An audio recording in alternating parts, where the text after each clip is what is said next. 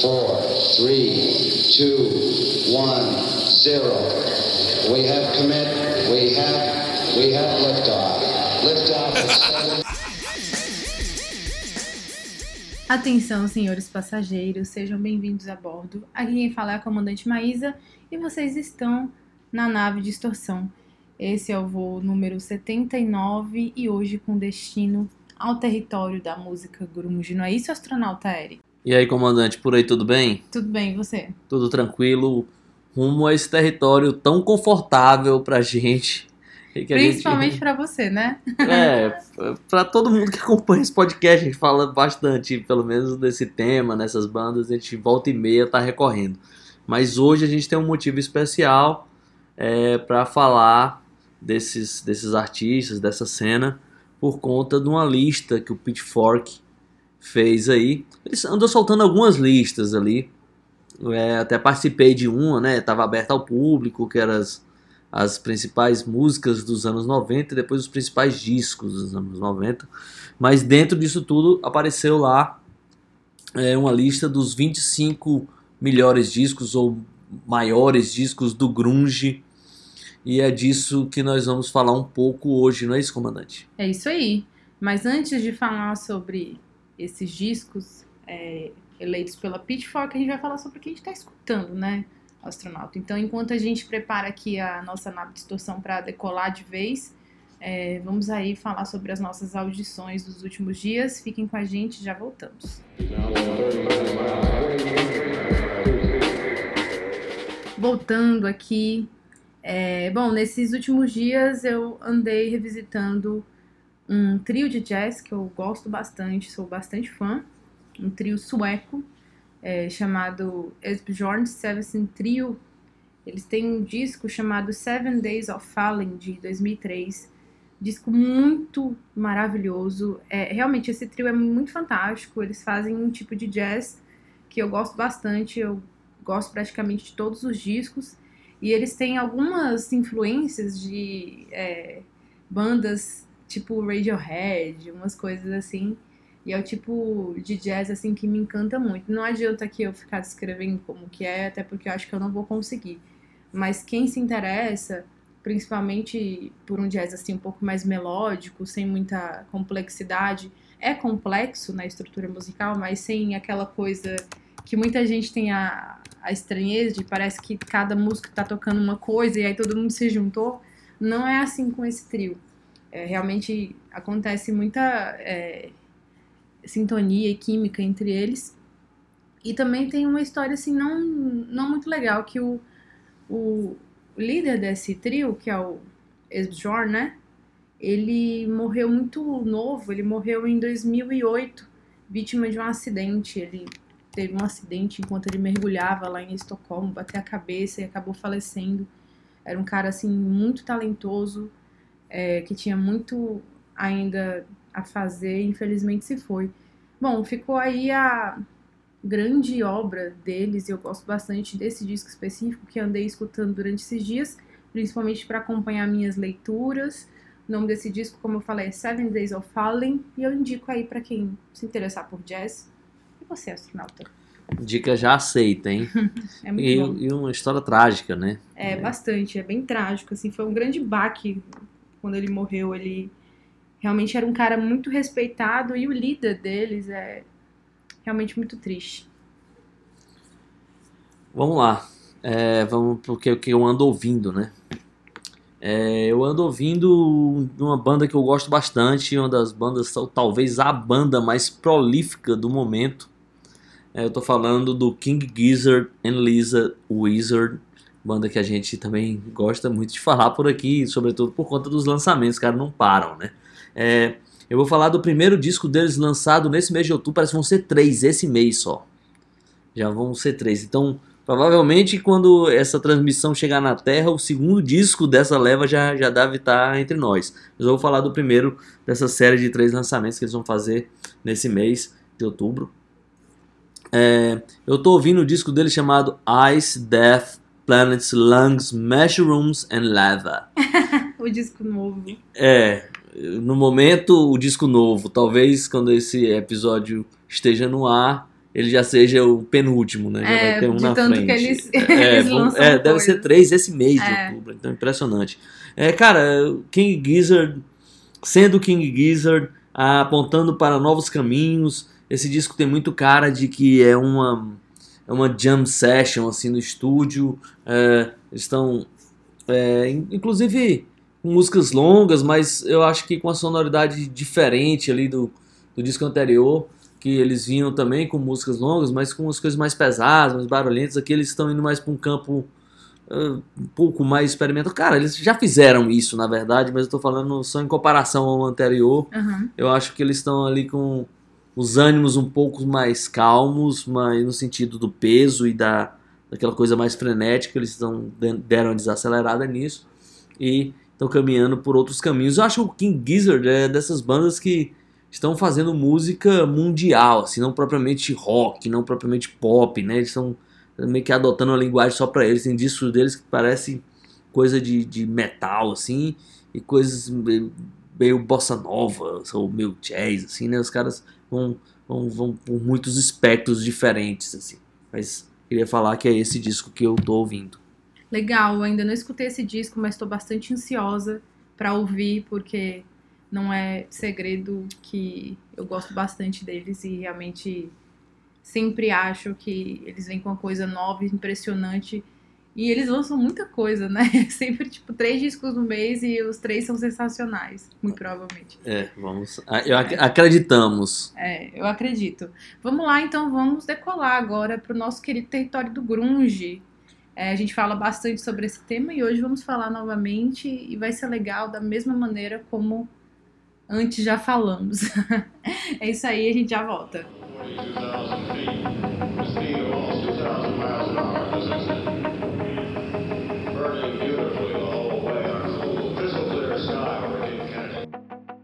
Agora que já saímos da Terra, estamos adentrando esse terreno esponjoso, é, é, obscuro, lento, denso e violento do grunge.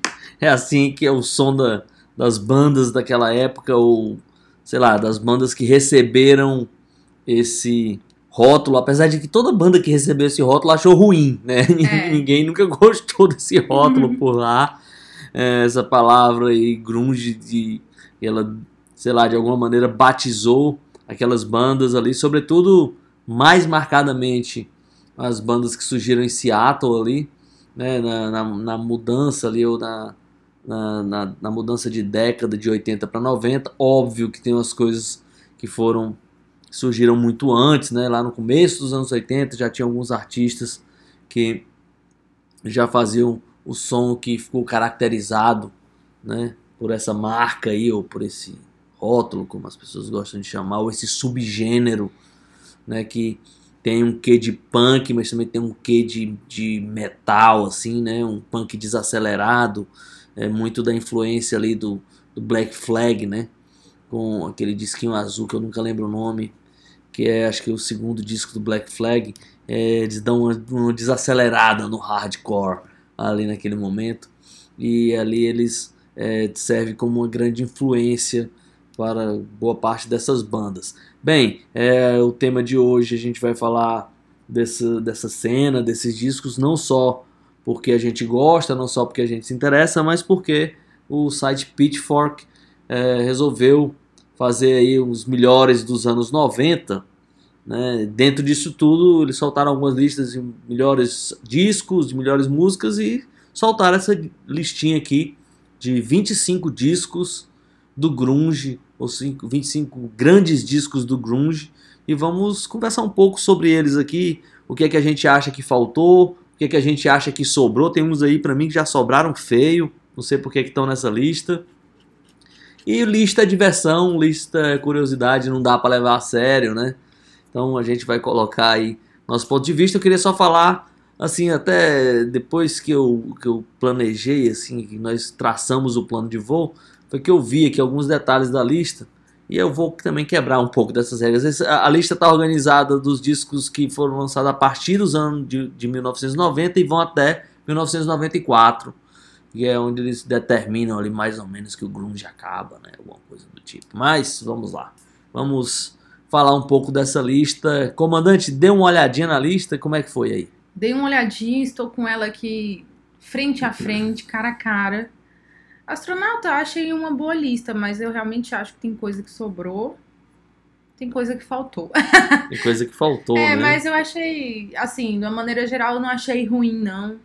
É, pelo menos o, sei lá, o- os maiores discos, além dos óbvios, né? Eu vou citar Nevermind, né? O Soundgarden, mas, poxa vida, né? Tem o Mudhoney, né? Esse disco pra mim é o, acho que o terceiro grande disco, assim, desse, dessas, desse cenário. É, mas tem algumas coisas aqui que eu não entendi muito bem ou fugiram, assim, um pouco da minha jurisdição.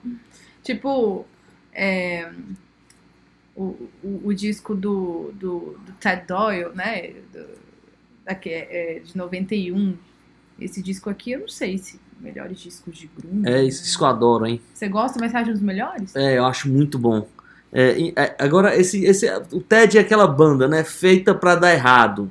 É, uma daquelas É, bandas tem- que. Os caras fizeram tudo pra, pra, pra, bagunçar, é, pra bagunçar a própria vida, né? É, esse disco aí, ele, ele, ele tem dois problemas básicos, assim. Ele era pra ser... é, esse é o disco produzido pelo Butch Vig, Uhum. é o produtor, pra quem não sabe, o produtor que cuidou do Nevermind, o que deu aquela sonoridade que a gente conhece pro Nevermind. E, e ele deu ali também uma arredondada no som do Ted, que vinha de discos mais pesados, mais violentos ali. Ele deu uma, uma, uma maquiada ali, deu uma, né, uma sofisticada no som Pra ficar mais palatável, É. assim, né? mas aí, né, cara, o Ted consegue subverter todas as regras, né? É, primeiro, eles fizeram lá, é, lançaram como single lá uma música chamada Jack Pepsi, né? Uma música meio que eles tiravam uma onda ali e tal. E daí eles começaram a usar lá o logo da Pepsi com o nome Ted dentro e aquilo deu um maior problema. É, começaram os problemas. É, a problemas. Pepsi né, jogou duro com eles ali, direitos autorais e tal, tiveram que tirar e tal. E esse disco também teve um outro grande problema que foi a capa. Né? É, eles colocaram ali na, na, na foto da capa. é, eles tinham, pegaram uma foto, eu não lembro direito da história, mas alguma coisa, pegaram uma foto meio, meio aleatória, assim. É um casal onde o cara tá apalpando o peito de uma garota, né? E eles são casados, eles, eles eram casados, eram marido e mulher e tal. Só que eles tinham se convertido. né? Eles eram cristãos fervorosos naquele momento. Então eles odiaram que a foto dele, do cara, tava lá pegando o peito da sua esposa, ficou exposto aqui na capa do disco. Entraram na justiça e aí o Ted mais uma vez teve que tirar os discos de circulação. E então o, o Ted é dessas bandas aí. E esse disco, né, era o. E, e aí, no, no- num segundo momento, ainda assim, depois disso tudo, o Ted foi contratado por uma grande gravadora. É, e aí eles tiveram a brilhante ideia de fazer um cartaz de show com o Bill Clinton, com um baseado na mão, e fazendo um trocadilho. E aí foi uma outra confusão. E, e assim foi a vida do Ted, da banda. Entre né, uma Ted. confusão e outra. É, e aí, bem, a banda nunca aconteceu como deveria, ou nunca recebeu o devido reconhecimento. É, banda fundamental ali do movimento grunge, inclusive teve na, na- na- no começo da carreira o Nirvana fazendo, eles fazendo turnê junto, o Nirvana abrindo para eles, né? Acho que a primeira e primeira viagem da Europa do, do, do Cobain e companhia foi abrindo para o Ted, né? E esse disco eu acho demais, assim. É, agora já falando no Nirvana, eu, uma curiosidade sobre essa lista, hein, comandante? Não É. saiu o inútero nessa lista, né? Não, o Inútero tá na lista. tá? Não, não tá o primeiro, O mas Inset- tá o Insecticide. É, eu é vi isso o que é confuso. É. É, não, o Inútero tá. É porque, ah, não, passou batido aqui pra É, mim. porque Inútero. Ele já tá lá, no- lá embaixo, ele tá logo após Ah, o é Melvins verdade, lá. Porque vendo 93, eles estão, os discos estão colocados na lista em ordem cronológica. É, não, agora eu vi, eu vi. Apareceu aqui, foi um vacilo meu. Eu achava que o inútero não tava. Mas eu achei curioso editar um Insecticide, que é uma coletânea de Uma B-sides é. e outras coisas. E não e, o- tá. e não tá o primeiro, né? Então tá, obviamente, o Nevermind, que foi o estopim desse, toda essa coisa. O Não Inútero não tá lá. no Bleach. E o Bleach não tá, mas tá o Incesticide. Então achei estranho essa. não- talvez não precisasse nenhum dos dois, mas se tivesse que estar um dos dois pra mim, ia estar o Bleach, e não o O Incesticide. O é, desculpa. Sim, Isso é curioso, eu achei, né? achei uma escolha também estranha. Hum. É, agora, uma coisa assim que foi uma boa surpresa, que inclusive foi uma banda que você me apresentou, astronauta, eu não conhecia, o Red Cross tá aqui. E o Red Cross, eu pensei que você ia comentar do Red Cross naquele episódio que a gente gravou sobre é, no mundo perfeito essas bandas fariam muito sucesso Putz, E- é, Red encheriam Cross, né? estádios. Eu achei que você ia falar deles, mas acho que você deve ter esquecido, porque eu tenho certeza que no seu mundo perfeito É, não deu Red tempo, Cross- mas é Red Cross tá certamente. enchendo estádios, né? É, o Red Cross encheu estádios é, da- das minhas ideias por muitos anos, assim, eu achava que era uma banda super popular, super sensacional. E esse disco aí, o Face Shifter, é, Shifter, na verdade, é, Face Shifter, é, esse foi o disco que eu descobri a banda e, cara, eu ouvi esse disco alucinantemente, assim. Eu adoro a banda e fiquei surpreso, inclusive, dele, dele aparecer aqui como um, É, um- um disco grunge, né? Porque eles não têm muito essa pegada aí, mas eles, eh, obviamente que nesse disco eles realmente deram é, uma, pesada a mais ali no, no seu som bubblegum, né? E trouxeram ali para um universo um pouco mais próximo do grunge. Apesar de que o, o- disco anterior ah, do Red Cross, que é o... Bem, eu vou já lembrar, em alguns segundos eu lembro, mas eu já vou dizendo qual é a história. Ele foi um dos discos que mais influenciou o pessoal da Sub Pop, porque, tipo assim, cara, esses caras estão fazendo esse som, hum, que legal, tá, tem, tá tendo coisa Uhum. fresca por aí, né? E ele foi um disco que chamou a atenção do, do pessoal do Sub Pop, pra quem não sabe, né? Pra quem vive em Saturno, que a gente acabou de passar aqui próximo agora. É, Sub Pop é o grande selo, né? Que lançou boa parte dos discos ali do, do, do- do movimento grunge, inclusive o primeiro disco Nirvana e, sei lá, os primeiros discos do Soundgarden, coisas do tipo. O Eu tô falando do disco é o Neurótica, de 1987. Ah, né? tá, porque tem um entre eles. É, né, tem o Third Eye. Eu tinha esquecido desse disco. Ah, mas tá. o Neurótica foi um dos discos ali que deu. é, acho que foi o Jonathan Poneman que ouviu esse disco, viu o Ah, show, é? é, e aí ficou meio, putz, esses caras aqui. Uau! Que legal, né? não sabia dessa É. história, não. Tem essa conexão aí. Mas em 93 eles lançaram esse disco que eu gosto bastante, assim. O que me surpreendeu nessa lista, comandante? E aí. Eu quero já falar uma coisa, não teve o o Mad Season? É, é, já já nós vamos falar das, das ausências, né? Não teve o Mad Season, não tem o Screaming Trees, né? Não teve, só teve o Mark Lanigan, É, tem né? o Mark Lanigan Mas solo, não teve mas nem não o tem... Sweet Oblivion, né? É, mas é, e o curioso aqui, assim, é, quando você fala em, em, em- grunge, né, essa coisa toda, você, você lembra dessa coisa pesada também, e tal, das guitarras, né? e aí eles optaram por um disco do Mark Lanigan que não tem essas guitarras, que não tem esse peso, né, e, e deixaram de fora o Screaming Trees, que era a banda dele que tinha essa guitarra, que tinha esse peso, algumas coisas pra mim, É, não, não, não é que esse disco do Mark Lanigan não seja bom, né, essa não é a É. questão, mas assim, eu acho que esteticamente o, o Screaming Trees estava mais próximo do que a gente tá Do- falando como grunge aqui do Sim, que. do que o Mark Lanigan com esse primeiro disco solo dele, né?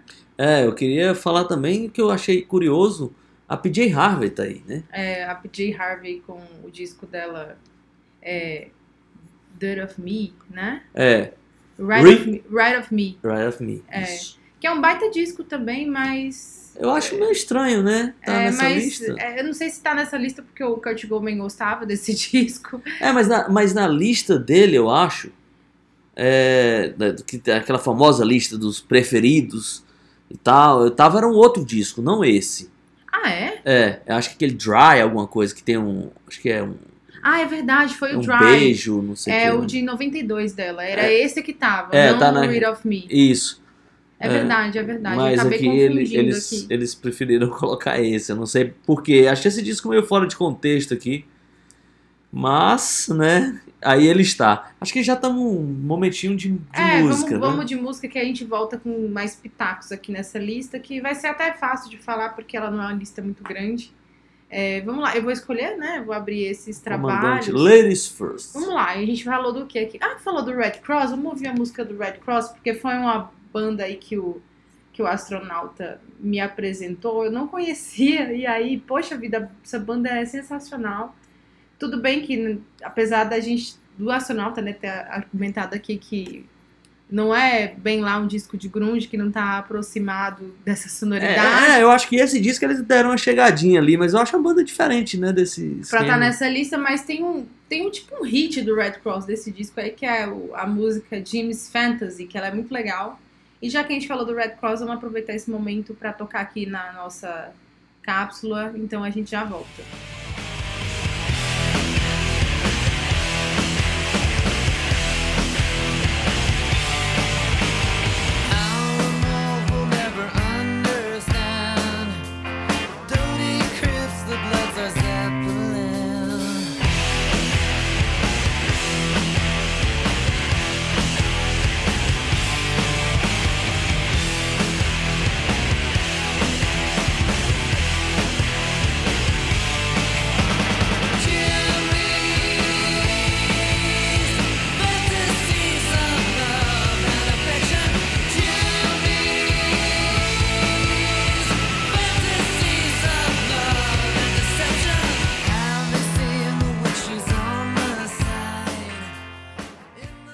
Voltando aqui depois desse hardcore adolescente, meio pop, pop meio, não sei, né, é meio grunge agora.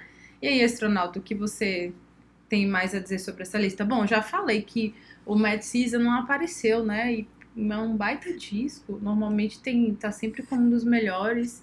E também a gente não teve o, o Screaming Trees, banda É. importantíssima. Eu pensei que apareceu o Sweet Oblivion ali, pelo menos, né?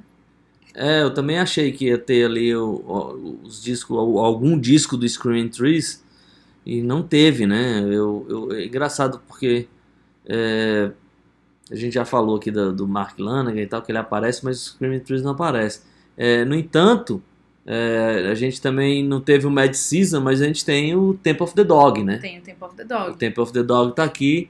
Esse disco realmente é fundamental, assim, né? Porque ele é essa homenagem ali do Chris Cornell para o And- And- Andrew Wood. Andrew Wood. É, É, e aí é dessa banda que nesse momento é, eu pego ali o Pearl Jam em formação, né? A banda já basicamente ali se formando e o Ed Vedder chegando ali em Seattle, meio que, né, começando ali a amizade com a rapaziada. E a primeira gravação profissional do Ed Vedder, já é ali num, num clássico, num belo disco, né, do Temple of the Dog, banda que projeto, né, que na verdade basicamente fez poucos shows ali. E já nos anos 2000 eles meio que fizeram de novo ali o, o Temple of the Dog fizeram em shows maiores, assim, mas na época fizeram alguns shows só ali na, na cidade mesmo, em Seattle. E é um projeto que na época inclusive não estourou, né? Depois que Pearl Jam estourou, e aí o, o Temple of the Dog foi, a, foi ali a reboque, né? pois é, veio à tona esse disco que hoje é tido né, como uma pérola ali daquele momento. Músicas muito bonitas, né? Muito. É uma homenagem muito bonita ao Andrew Wood. Que inclusive a gente já comentou outras vezes que o Andrew Wood é, ele era um dos caras assim dessa cena, dos caras mais importantes, porque ele veio com a Mother Love Bone, que inclusive também tá na lista. É quem abre, né? Em 1990 com o disco Apple. Exatamente. E aí, tanto é que ele vem né, de uma maneira mais remota que a sonoridade ali do Mother Love Bone é diferente do, do grunge que a gente imagina um pouquinho, um, dois anos depois. É, e o Andrew Wood era um cara muito carismático, ele era muito performático, ele era realmente o cara assim desse momento. Algumas pessoas dizem que ele era para ser assim uma espécie de Kurt Cobain no nível conhecido mundialmente se a banda tivesse continuado e se ele não tivesse morrido de uma maneira tão trágica, de overdose, enfim. E era um cara muito querido, tinha o fato dele morar junto com o Chris Cornell e fez com que o Chris Cornell ficasse muito é, abalado com a partida do amigo.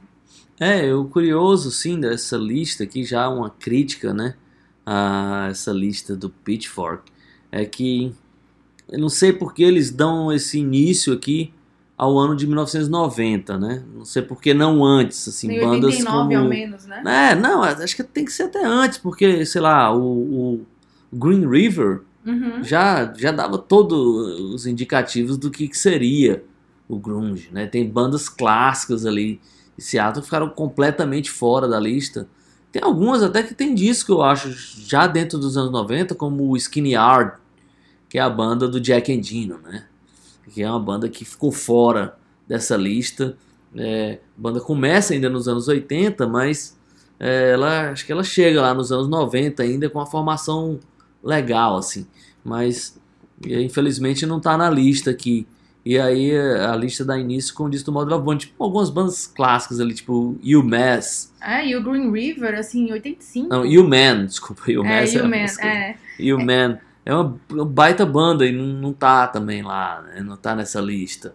É, o Green River já em 85 tem um grande disco, né? O é, Come On Down, que tem aquela capa é, fundo preto e aí tem aquelas É umas sombras que. distorcidas, é, verdes, que dá Parece uma, uma, uma folha, uma né? folhinha de maconha ali. E é um baita disco esse. É, Muito e, é- importante. e, e a, e a, a metade da banda deu, deu origem ao Model of Bone e a outra metade deu ao Moody Honey, né? Exatamente. E aí, tipo assim, essa é a pedra, talvez a pedra fundamental ali do estilo.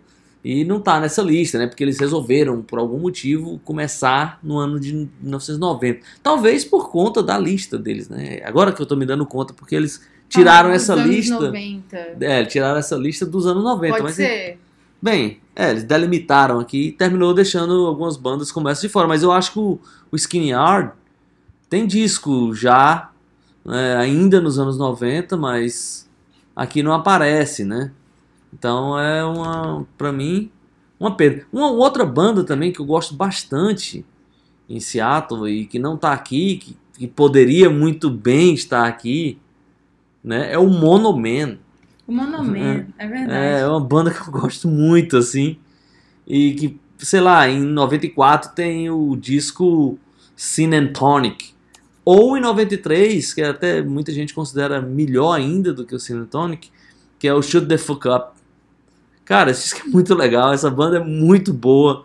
É, tem todos os elementos ali do, do grunge, talvez um pouco mais surf music do que o resto, mas toda a sujeira grunge tá ali, é, a ironia, Uhum. a tiração de onda também, né? Que é, às vezes as pessoas ligam muito o grunge a uma coisa depressiva, mas eles eram muito irônicos também, todo mundo ali, principalmente, sei lá, essa galera que era mais pro, pro lado do punk, lembro de Honey, essa rapaziada toda, tinha muito essa coisa de ironia, né? De, de, de se auto-sacanear e tirar onda e tal. E o Mono Man é uma dessas bandas que foi esquecida nessa lista, é uma banda que eu gosto bastante. É, e eu percebi também que eles colocaram aqui a trilha sonora do filme Singles, que é uma baita trilha sonora. Normalmente vem realmente essa trilha sonora nos grandes discos de grunge, mas eu acho também que, que já que valia tudo, eles esqueceram aqui do Deep Six, né? A compilação. Aí tem Green River. é, Mas aí eu acho que é antes também, de 90, Não, é de né? 86, É, né? aí Mas já assim. fora, né? Mas assim, voltamos àquilo que você falou, tipo, é, beleza que eles estão falando, fazendo dos anos 90, mas é foda, né, falar do... Eu imagino que seja um pouco foda falar do...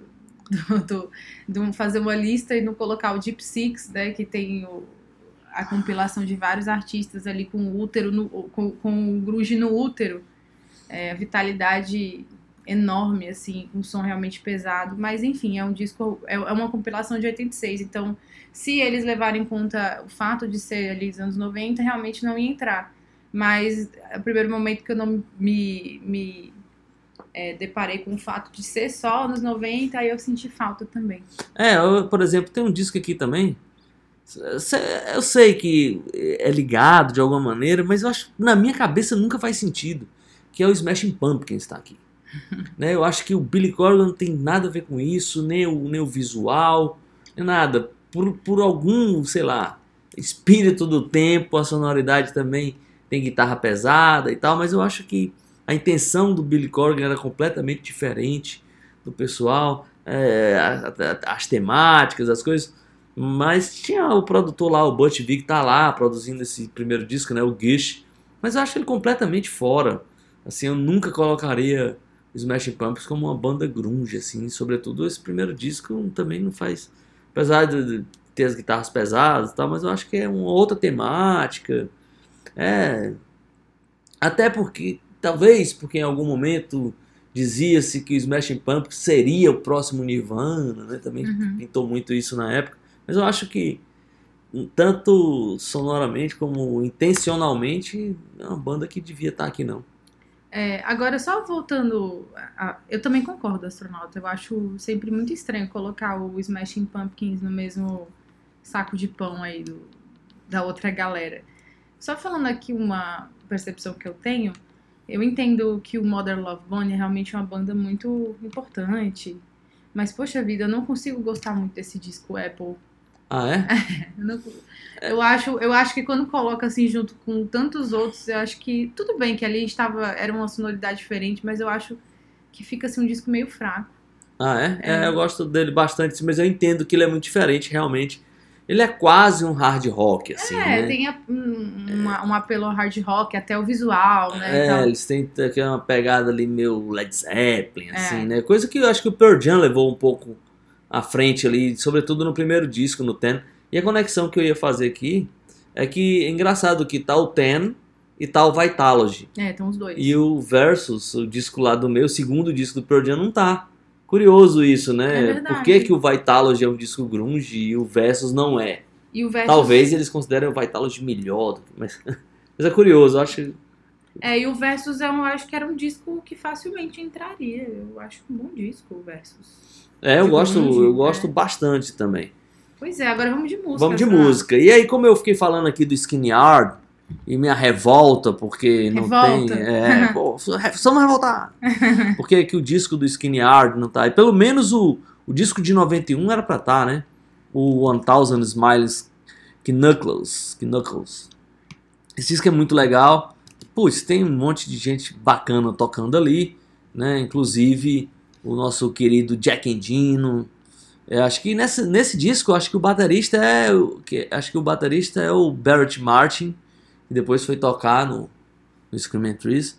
Mas na falta aqui do Screaming Yard, eu ainda vou num, num, num momento pós Skinny Yard, né?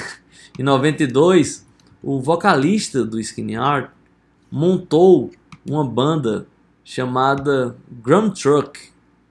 E aí ninguém dá bola pra essa banda, é, mas eu sempre dei bola pra essa banda. A banda só lançou dois discos. Eu gosto bastante do segundo disco, né, chamado é, Push. E é, queria dizer que é um projeto lá do Ben McLe- Macmillan, que era o vocalista do Screaming Yard Uhum. e toca lá no, no Grand Truck. E é, é, o, o- segundo disco do Grand Truck, esse Push, é um disco que eu ouvi muito, assim. Agora, o Grand Truck é um disco, é um, é um, é um, é um grunge mais metal, assim. Né? Eles pesam um pouco mais as guitarras o mundo do metal, mas óbvio que não chega a ser. Mas eu acho que é uma sonoridade muito parecida é, com as outras bandas ali de, de Seattle. Não é nada que saia né, do, do, espectro do som do grunge. Né? Então, queria escolher uma música aí do Grand Truck, que eu vou olhar agora aqui que música eu vou escolher, mas é uma música que eu ouvia muito, assim. Ah, tá. Vamos lá, vamos de Crazy Love, é, do Grand Truck, banda que era ali uma, um projeto da rapaziada do Skinny Yard. Vamos nessa.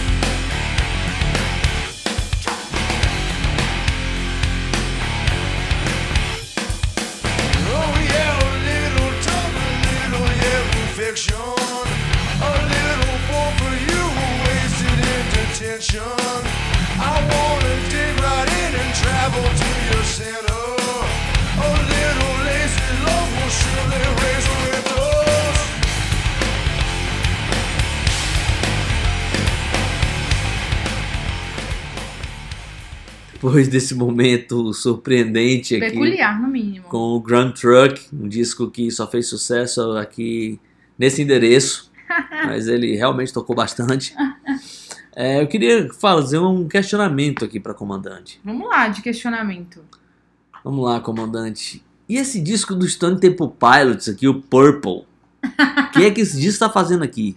É, Não é a primeira vez que eu vejo esse disco aí em, em listas de, de, melhor, de melhores discos aí do, de grunge, mas eu realmente acho...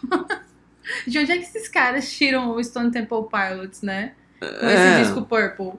É, eu acho Eu que... acho, se eu não me engano, eu, eu só comentando aqui, quando eu vi essa lista, eu comparei com a lista do, da Rolling Stone, né? Porque são dois veículos diferentes, tem uma abordagem diferente, a Pitchfork com a Rolling Stone. E aí eu quis comparar para entender, né, o, qual que é a linha editorial de cada um, mas e aí eu vi também esse disco lá na lista da Rolling Stone, Estranho, né? né? Estranho. É, tem algumas estranhezas aqui que entram, mas entram muito bem. Né? Sei lá, o Sonic Youth com Dirty. É, é peculiar também. É peculiar, assim, a banda que influenciou muito o Nirvana, parece que a, a crítica sempre leva esse disco como, o- como é- se eles estivessem pegando uma carona ali, numa cena que eles meio que ajudaram a inventar, né? É, bem, é curioso, realmente esse disco tem uma, tem uma sonoridade um pouco diferente ali, também produção do querido Butch Vig, né? Mas eu acho que ele entra bem aqui na lista. Agora tem um disco, comandante, que também é produção do Butch Vig, que eu adoro e que eu acho que entra perfeitamente aqui, que é o All Seven, né? O Bricks Are Heaven. Sim, é, eu acho que entra com louvor o L7. E esse disco tem. Are Heaven não, Are Heavy. Are Foi- Heavy. É, Desculpa. e falando. Ficou totalmente diferente, é, né? Tijolos são do céu, né? Não, entra muito bem. Eu acho que. Baita escolha. Eu acho que esse aí, inclusive, não poderia faltar. a- as meninas aí do L7, porque, além de tudo, elas tinham uma postura, né? De, de serem malucas que nem esses caras aí. É, eu acho. Agora eu queria até só comentar rapidinho, aproveitar o gancho do L7, que aí você já fala do L7. Esse disco aqui do Seven Year Beach, fiquei um pouco. Hum. Eu não sei, às vezes eu escuto esse disco, eu não imagino que seja uma coisa mais propriamente punk do que grunge, não sei, assim.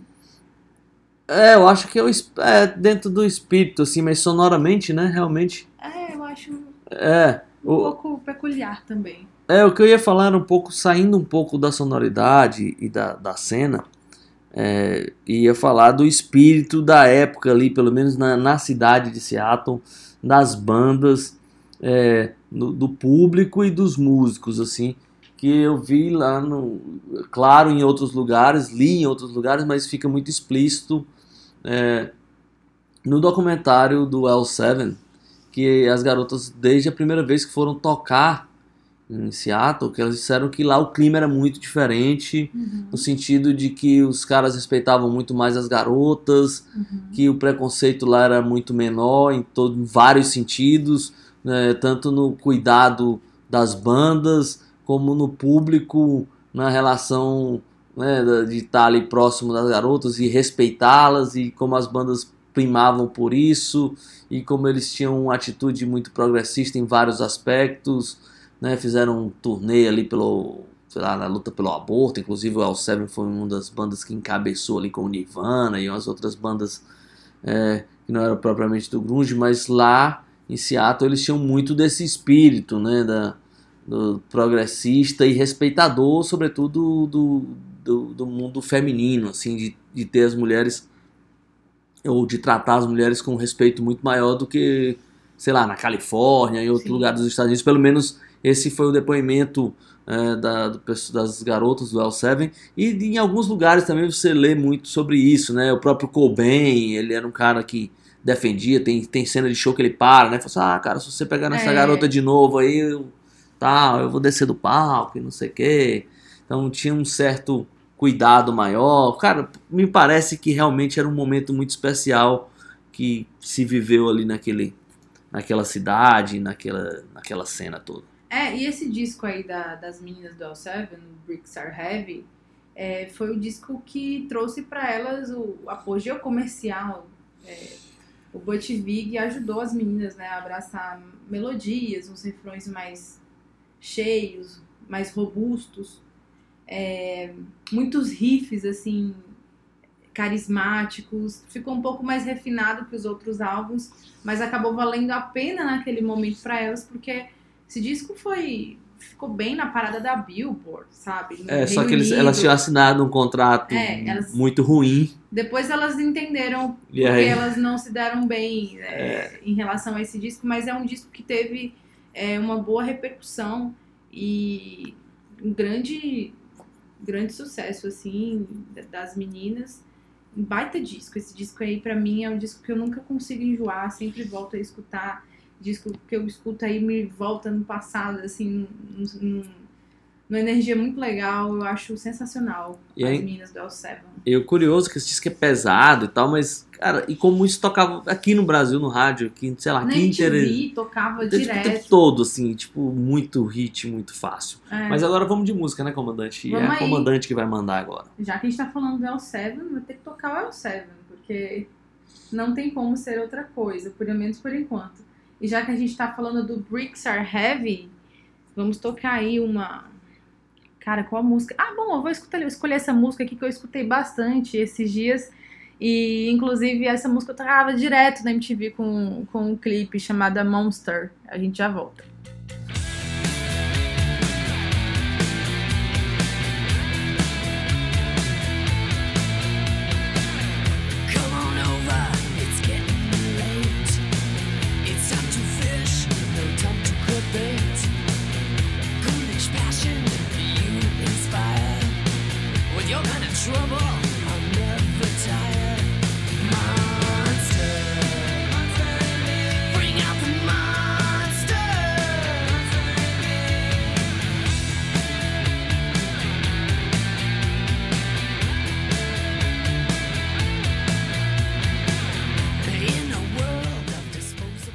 Voltando depois das meninas aí do L7 com a nossa querida Donita Sparks. E esse grande hit é basicamente radiofônico, né? Monster. Demais. É o grunge, mas é pop também. É, vamos lá, astronauta. O que, que a gente tem mais aqui pra falar dessa lista? Esse- essa coisa do grunge, eles tornaram as coisas mais malucas é, como pop, mesmo sem ser, né? Então era um É. momento que tocava os discos do Alice in Chains, pesadíssimo, tocava no rádio, L7, né? Umas letras assim, É, pesadas. absurdos, assim, tocando no rádio em qualquer momento, né? Podia É. tocar. E- Os próprios Nirvana, né? Tocava demais, assim, tipo, qualquer hora você podia ouvir. Então eram umas bandas malucas, às vezes as letras malucas, essas coisas muito doidas, assim, estavam tocando no rádio. Eu, eu queria falar de um disco que me surpreendeu muito, porque esse disco não estava nos melhores dos anos 90 na lista geral da Pitchfork. Talvez, eu fico com essa teoria, talvez eles tenham inventado essa lista dos melhores do grunge só para ter colocado esse disco, porque como esse disco ficou de fora dos melhores discos dos anos 90. Eles elegeram é, são 150 discos, é isso? E o Dirt do Alice in Chains ficou fora dessa lista, é inacreditável. né? Não, isso é inacreditável. Cara, esse disco ele é sensacional, assim. Não, não dá nem pra entender qual foi a, a lógica nisso. Porque é um disco que não tinha que faltar era o Dern. Pois é, e, e é um disco que, que tem. é, in- inclusive o grande hit do disco, né? Ele é uma homenagem também ao Andrew Wood, né? É. Que é a música Wood. Uhum. Né, a música que encerra o disco. A música, na verdade, ela não era nem pra estar lá, né? Mas de alguma maneira eles puxaram lá e a música que fecha o disco. Cara, esse disco é sensacional. Tem Rooster, tem uma par de músicas sensacionais, assim. De longe, É, Rooster pra mim. o melhor disco do Alice in Chains. É. É um disco pesado, denso, é, cara, muito forte as letras ali, questão das drogas, de tudo que estava acontecendo ali. É, e como esse disco não tá os melhores, tem uma lista de 150 melhores discos dos anos 90, e esse disco não tá, realmente É, eu não imaginei que nessa altura da minha vida eu ia ter que defender colocar o Dirty no- nos melhores discos dos anos 90. Porque, poxa vida, é falar o óbvio, né? É, eu acho que por isso eles criaram. Vamos não, vamos criar uma lista aqui É, dos pra- só pra colocar esse disco, porque ele não tá lá no outro. né? É, só pra causar aí uma polêmica, deve ter sido algo nesse sentido. Pra mim, por exemplo, Rooster é uma das melhores músicas do Alice in Chains, assim, de todos os tempos, desse momento dos anos 90. E esse disco é simplesmente impressionante, sensacional. Como não tá, é, não dá pra entender. É, é inacreditável, né? Agora, um, um disco que eu fiquei feliz de, de ver por aqui foi o disco do Afghan Wigs, né? Eu ia falar isso, foi uma coisa que me impressionou, assim, me surpreendeu. Não imaginava que estaria esse disco aí. Ah, não, eu, já, eu, eu, eu, assim, achava que podia, assim, mas eu ia ficar dece- decepcionado se não tiver, mas eu fiquei feliz por ele estar lá, que é o Congregation é, de 92. Cara, eu esse disco adoro é esse muito disco. bom, muito bom mesmo. É, é, o Afghan Wigs, apesar de, de não ser. Várias bandas aqui não são, né? da- das- da- realmente lá de Seattle, mas esse disco já foi lançado pela Sub Pop, que é o selo, né? Que impulsionou ali muito dessa cena e tal, mas o- a banda sempre teve o clima. é, o Greg Dooley, que é o, o principal compositor da banda, vocalista, guitarrista, o cara tem o espírito ali do, né, da coisa. É, ele era um grande amigo do Mark Lanegan. Esse disco ele é demais. É um disco que mistura ali, sei lá, o, o som da banda mistura um pouco de soul music com punk, né? Com, mas com aquele peso ali do, do grunge. Cara, esse disco é demais. É, foi o primeiro disco do Afghan Wigs que eu, que eu ouvi e nunca saiu da minha cabeça. Eu gosto muito e fiquei feliz que ele tá aqui nessa lista, porque ele não tá na outra, né? Então isso é uma tristeza. É, e aqui a gente tem também o. Eu também fiquei feliz. Eu, na verdade, na hora que eu olhei a lista, eu não imaginava que ia aparecer, porque são poucos discos. Aí eu imaginei que ele não estaria, mas é um baita disco, também adoro esse disco. Muito bom. E aqui a gente tem, já que a gente não falou ainda, o Babies in Thailand, Babies Como? and Thailand. que eu acho muito legal também. Não só esse disco, mas também tem aquele outro disco que eu gosto mais, o Spanking Machine, que é o de 1990, que tem uma capa azul. Aham. Eu acho que eu gosto mais desse, mas esse aqui também é muito bom. É engraçado também. Eu, na hora que eu abri, aí eu vi, eu fiquei, ah, é verdade. É, é, mas não imaginava também que estaria nessa numa lista que é mais seleta. Porque também a gente teve repetições, né? Obviamente o Nirvana, o, o Smashing Pumpkins aparece duas vezes também. Não, na, na Ah, lista do Grunge vez. não. Não, só uma vez, tô vendo aqui. E além disso, a gente tem aí o. o, o o Hole, né, com o Living True, diz que sempre tá Não, disco. é, agora eu queria fazer uma observação justamente nisso, comandante, que é uma coisa que me deixou muito. é, a palavra seria bolado, né? é o seguinte, na lista da Pitchfork dos 100 melhores, ou dos 150 melhores discos é, dos anos 90, lá, porque nessa lista dos 150 eles fizeram é, por ordem do melhor, do pior para o melhor, né? Então lá tá enumerado o primeiro melhor, o segundo, o terceiro e tal. E o curioso de tudo é que esse disco do Hole, o Live Through This, ele tá à frente de todos os discos do Nirvana. Então, tipo, É. isso é inacreditável, entende? Como o disco é, do, do Hole tá à frente de todos os discos do Nirvana. É, Mas tipo, você sabe que existe hoje. em eu acho que é aquela coisa, não sei, cara, tentar lacrar, é. tentar, tipo assim, vamos, vamos chocar, não pode. É, não, eu ia falar uma coisa. Existem muitos tuiteiros jovens que consideram esse disco o maior disco do grunge e, inclusive, melhor que os do Nirvana. É por isso que eles Já vi são tuiteiros e não É, estão nas eu já vi revistas. algumas, algumas pessoas assim falando isso, mas são sempre pessoas assim que não viveram a época. Não tô fazendo nenhum juízo de valor, é só uma constatação. É sempre realmente uma pessoa que, que vê através do, do desse espectro de agora, que coloca esse disco do Hole como o melhor disco do grunge de todos os tempos. Eu acho que a gente já citou basicamente todos os discos da lista, com exceção de um disco, né? E aí eu vou falar dele rapidamente aqui e já escolher música, né? Eu tô falando do Houdini, do Melvins, que é a banda, talvez a banda seminal básica É, Junto com o Green tá. River. É. que é o Melvins e que desde sempre foi a banda ali que é, também balizou o som de Seattle, de todo mundo que viu ali pela frente, que era a banda preferida do Kurt Cobain, era a banda que ele queria tocar, a banda que ele fez alguns testes e foi reprovado, né?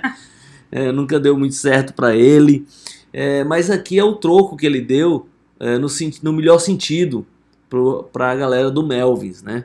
Que o, o Melvins obviamente não tinha uma gravadora pela esquisitice do seu som, pela maluquice que esses caras representavam, eles estavam no mundo independente, né? Mas depois que o Nirvana estourou e que toda hora ia aparecer um novo Nirvana e as gravadoras estavam apostando tudo nisso, o que que aconteceu? É, as gravadoras começaram a contratar artistas, sei lá, que o Kurt Cobain usava camisa do artista tal, vamos lá, a gravadora ia lá, as grandes gravadoras iam lá e contratavam o cara, né? E o que que aconteceu? O, o Cobain, ele admirava tanto o Melvis que eles, cara, vou ter que colocar esses caras numa gravadora grande, eles vão ter que faturar em algum momento, eles, eles, mere- eles merecem isso, eles precisam ganhar esse dinheiro.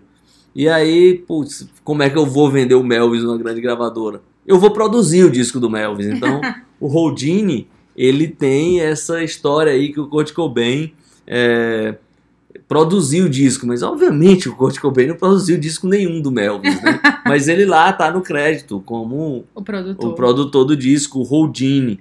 Então, com a benção do Cobain e com a, a promessa que ele produziria o disco do Melvis, eles finalmente né, assinaram com a grande gravadora, com a Atlantic. E esse é o primeiro disco deles lançado por uma grande gravadora. E é dele que eu vou tirar uma música.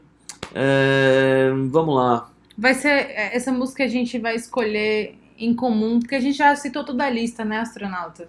É, mas é, é, é isso mesmo. É isso Mas- mesmo. é, agora é a minha música, né? É, exatamente. para finalizar aqui, né? Então é, vamos lá, vamos de Going Blind.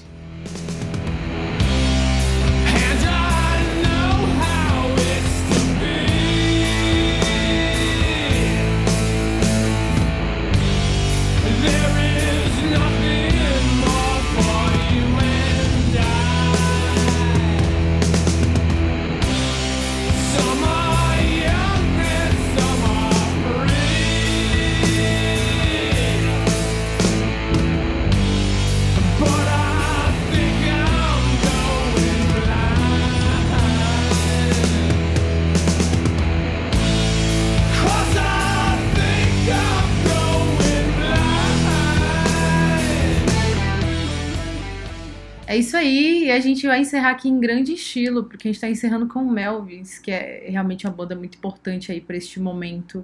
É, e esse disco entrou é, de maneira muito justa, eu realmente acho que ele devia estar aí. Eu acho que a gente não tinha tocado Melvis aqui nesses Nunca, primeira 78 voos aqui, né? vez. 79, 79, com né? esse. com é. esse. Não, a primeira vez. Ou seja, Nunca é 78 atrás, né? Agora o 79 fez justiça. Exatamente. O, o... Nunca é tarde, né? Nunca é tarde. É isso, então a gente vai encerrando por aqui. Pra pousar em segurança, fiquem com a gente pra nosso, nosso momento histórico de efemérides. A gente já volta.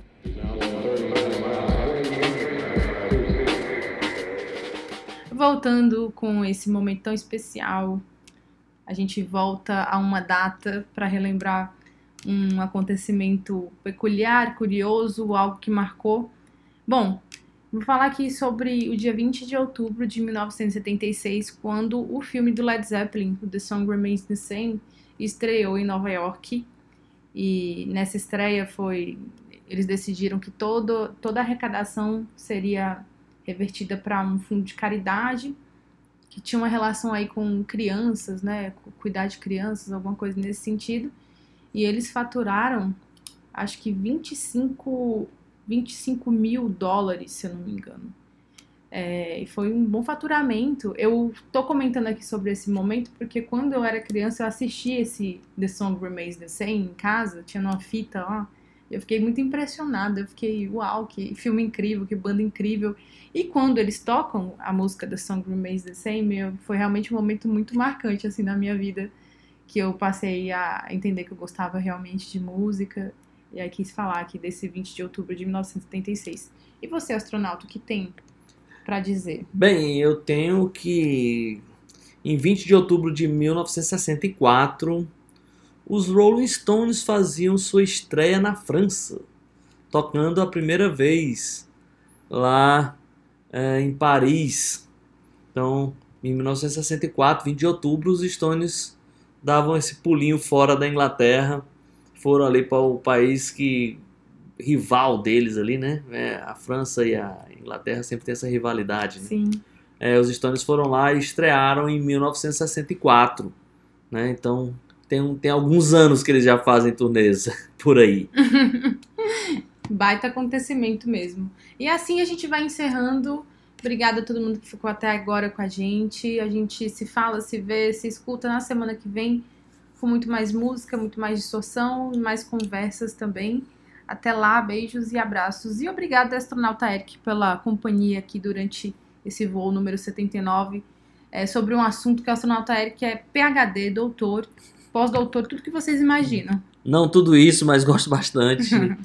Comandante, obrigado por conduzir esse voo com a máxima segurança. Vamos agora nos despedindo. Próxima semana tem mais. Peixe vendido, câmbio desligo.